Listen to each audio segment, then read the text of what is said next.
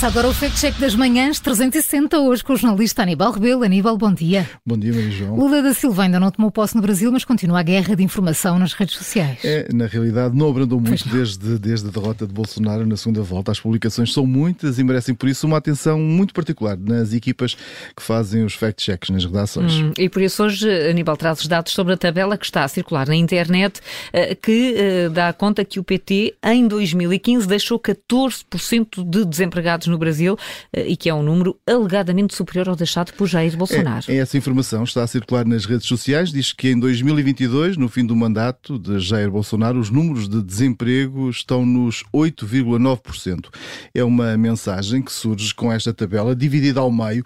Eh, de um lado está Lula da Silva, do outro Jair Bolsonaro. Eh, são vários os dados comparados e a frase que Bolsonaro fez por você está em destaque.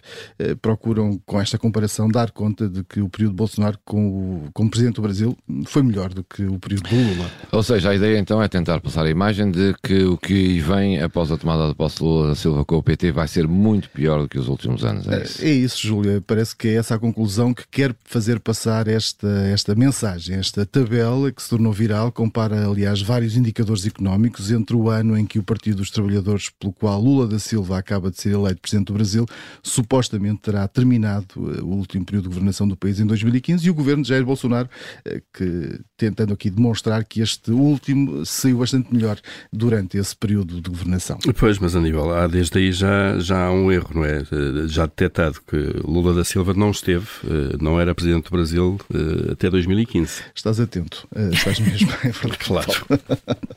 não, não era. Esse é para já o primeiro engano nesta tabela. Lula esteve nesse cargo até 2010, ou seja, esteve oito anos à frente dos destinos do Brasil, foi depois substituído por Dilma Rousseff, que saiu devido ao impeachment, que foi alvo em 2016, ou seja, esse realmente foi o último ano em que o PT esteve aos comandos do Brasil, 2016. 2016, isso não é um pormenor quando se avalia a qualidade de uma publicação. Se aí então já há um erro, eh, no que se refere aos dados da tabela, eh, como é o caso do desemprego, os dados estão certos ou estão errados? Bom, nós fomos procurar os dados a que se reportam estes, estes números e no último trimestre de 2015 o Brasil registava uh, uma taxa de desemprego de 9,1% e não de 14%, como refere esta publicação. Quanto aos dados, eh, e aqui vamos ao terceiro trimestre de 2022, os valores são de 8,9%, ou seja, eh, estão certos na tabela nestes dados que favorecem Jair Bolsonaro, mas comparando, estão longe, essa é bastante diferente, essa, está longe essa diferença de cerca de 5 pontos percentuais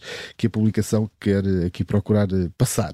Outro dado em destaque nesta tabela é também o salário mínimo. Aí o valor apontado para 2015 é de 788 reais, hoje eh, é de 1.212 reais, diz a tabela. Fizemos também essa comparação e os valores apresentados eh, aqui estão certos. Há mais pontos que estão destacados nesta tabela e que pode ser lida em observador.pt, mas eh, só para destacar aqui mais um, no indicador das contas públicas, a tabela apresenta aqui valores errados. Em setembro deste ano, o secretário do Tesouro Brasileiro disse em entrevista ao jornal Folha de São Paulo que o país deverá fechar o ano com um excedente orçamental de 40 mil milhões de reais. O valor é bastante diferente daquele que está nesta tabela, que fala em 109 mil milhões de reais.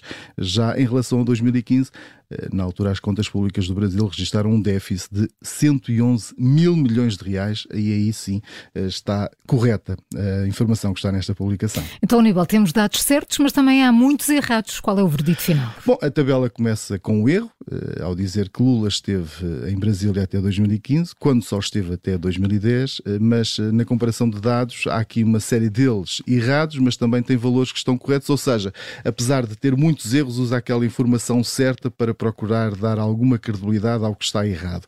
É por isso, no sistema de classificação do observador, é uma publicação enganadora. Portanto, carimbo laranja no Fact Check das Manhãs 360 hoje com o jornalista Aníbal Rebelo, numa edição que dentro de minutos fica disponível em podcast.